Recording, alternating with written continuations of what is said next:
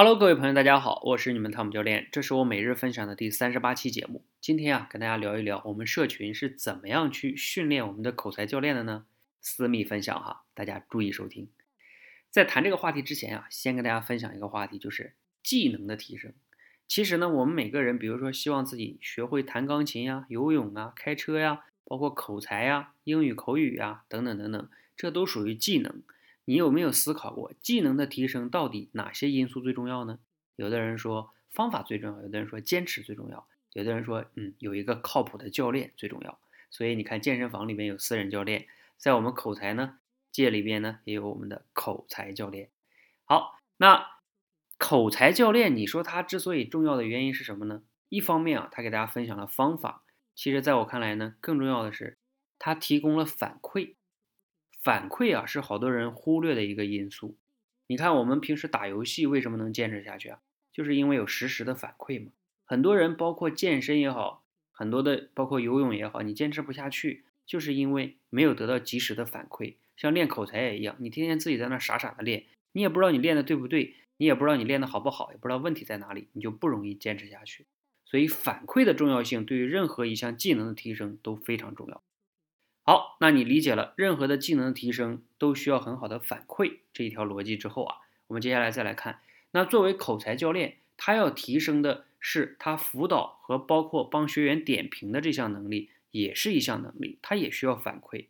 在这里呢，我要普及一下哈，我们学社群呢帮学员去练习口才，主要是通过直播间里边让学员直接演讲、实战演讲、现场反馈，这样的话呢，学员啊他也能得到现场的反馈。所以学员也容易坚持下去。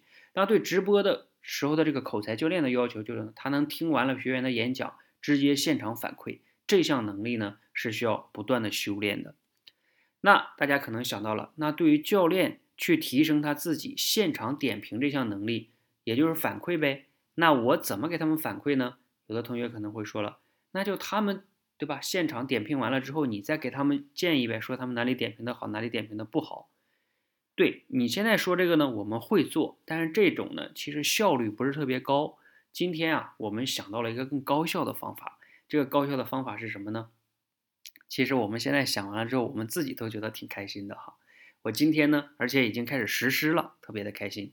是怎么做的呢？你看哈，我自己哈，过去的三四个月，基本上每天呢都会去做这个直播训练。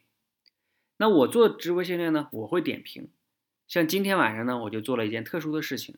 我呢，把十几个同学演讲完了之后啊，我标出来了四个同学，就是在今天演讲中他们的问题比较典型。那我把这四个要怎么做呢？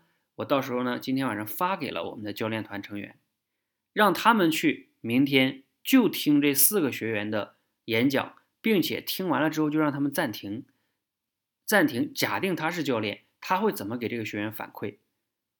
好。当他暂完停，也提出自己的建议之后，再听我的反馈，这样去对比。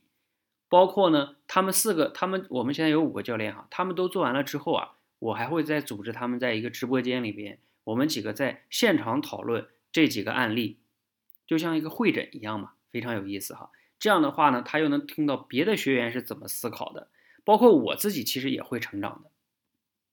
好，我们就是通过这样的方式啊，让每一个教练。他能多维的获得反馈，他的进步呢就会非常非常的快，非常非常明显哈。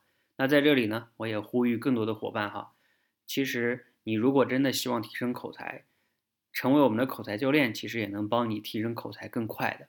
同时哈，那更重要的是，你真的希望你认同我们这种训练理念，也希望通过这种方式能帮助更多的人。那我也希望呢，你可以加入到我们哈。好，那谢谢大家。如果你觉得今天我分享这整套逻辑呢，对你还是比较有启发的，你可以想一想，你做别的事情是不是也可以参考这种逻辑呢？提升你的效率，尤其是你想提升任何技能，你都要考虑怎么样才能让自己获得反馈，非常非常重要。如果你觉得有启发呢，可以点个赞；如果你觉得对朋友也有启发，可以转发给他。谢谢大家，谢谢。因为现在已经挺晚的了，晚上十一点零四分了。祝大家晚安，谢谢大家。